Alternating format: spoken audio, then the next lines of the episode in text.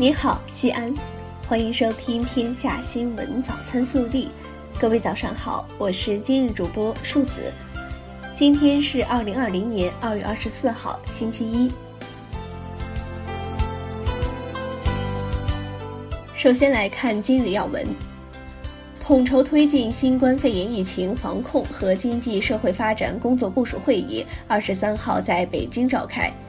中共中央总书记、国家主席、中央军委主席习近平出席会议并发表重要讲话。他强调，当前疫情形势依然严峻复杂，防控正处在最吃劲儿的关键阶段。各级党委和政府要坚定必胜信念，咬紧牙关，继续毫不放松，抓紧、抓实、抓细各项防控工作。要变压力为动力，善于化危为机。有序恢复生产生活秩序，强化六稳举措，加大政策调节力度，把我国发展的巨大潜力和强大动能充分释放出来，努力实现今年经济社会发展目标任务。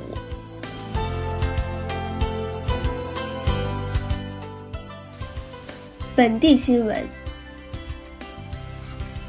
二月二十三号晚。省委常委、市委书记王浩专程到灞桥区看望慰问在疫情防控一线因公牺牲民警乔景仁同志的家属，代表市委、市政府和全市人民向乔景仁同志不幸因公牺牲表示沉痛哀悼，向其家属表示亲切慰问。二月二十三号，西安市儿童医院经开院区项目开工奠基仪式在上界路北侧草滩八路以东举行。该院设置床位两千张，预计二零二三年底投入使用。二月二十三号上午，我市新型冠状病毒感染的肺炎疫情联防联控工作第十六场新闻发布会举行，会上通报了全市疫情防控工作最新情况。我市累计治愈出院人数超过在院人数，但病毒传播风险仍存，防控不能放松。二月二十三号下午，西安市第八医院市胸科医院共有六名新冠肺炎患者治愈出院。截止二月二十三号九时，全市累计确诊新型冠状病毒感染病例一百二十例，累计治愈出院七十四例。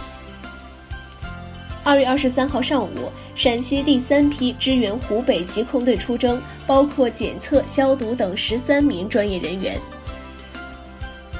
二月二十三号，记者从市轨道集团获悉，二月二十四号起，西安地铁全线网启用最小行车间隔运行图，同时列车车门增设二维码，市民乘车时请先扫码签到。记者昨日获悉，西安市公共交通总公司从即日起持续加大公交线路的发车密度，推迟延点收车时间，有序恢复暂停的一百零七条公交线路。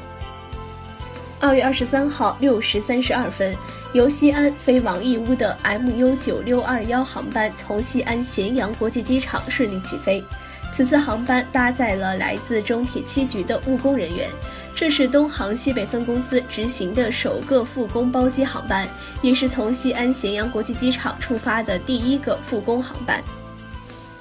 西安市教育局联合西安文理学院、马克思主义学院、西安市教科所、西安教育电视台和相关学校，面向全市大中小学生推出十节思政课战役微课堂。思政课战役微课堂将与全市中小学停课不停学空中课堂统筹安排，于二月二十四号至二月二十八号每天安排两节播出。二月二十三号，西安市公安局灞桥分局民警乔景仁因心源性猝死牺牲在疫情防控一线。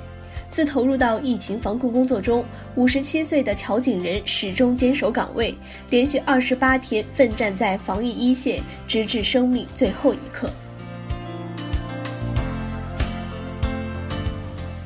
暖新闻：丈夫周全喜是榆林市五谷县公安局的一名辅警，妻子沙杰是延安市延大附属医院的一名护士。疫情来临，他们夫妻二人没有退缩。而是在榆林延安两地并肩战斗始终坚守在抗击疫情的第一线。他们不是英雄但却用自己的平凡事迹谱写着一首首英雄的赞歌。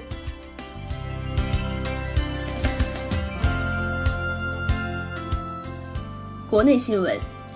二月二十二号，中央应对新型冠状病毒感染肺炎疫情工作领导小组印发关于全面落实进一步保护、关心、爱护医务人员若干措施的通知，要求各地要在落实现有政策基础上，将湖北省一线医务人员临时性工作补助标准提高一倍，薪酬水平提高两倍，扩大卫生防疫津贴发放范围，确保覆盖全体一线医务人员。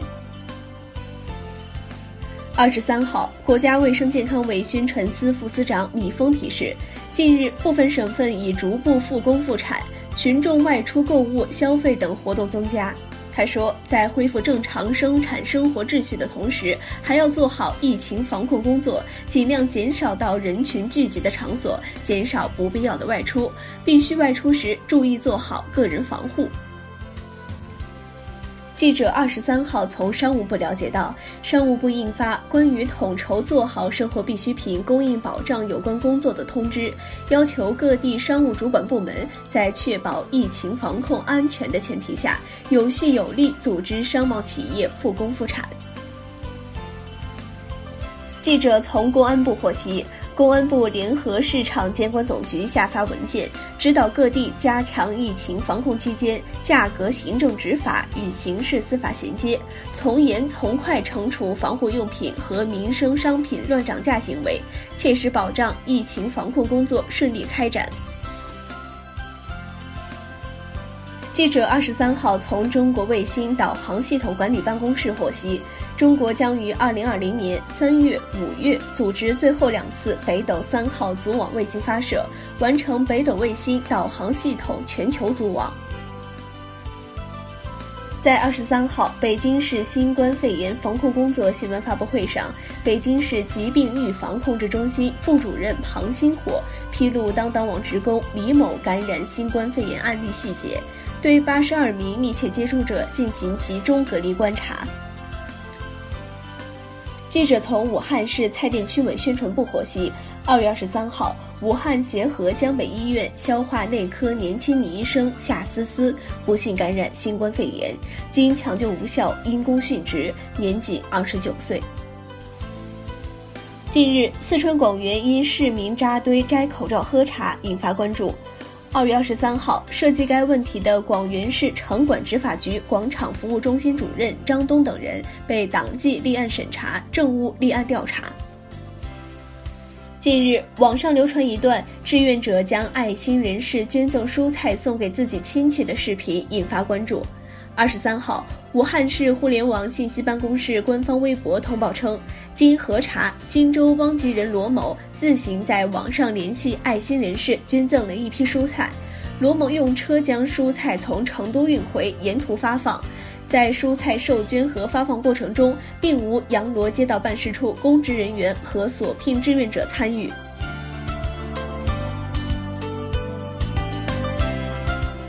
热调查。一连宅家一个月，当出门变成最想做的事儿时，连倒垃圾都是快乐的。你最近一次下楼出门是为了什么？更多精彩内容，请持续锁定我们的官方微信，明天不见不散。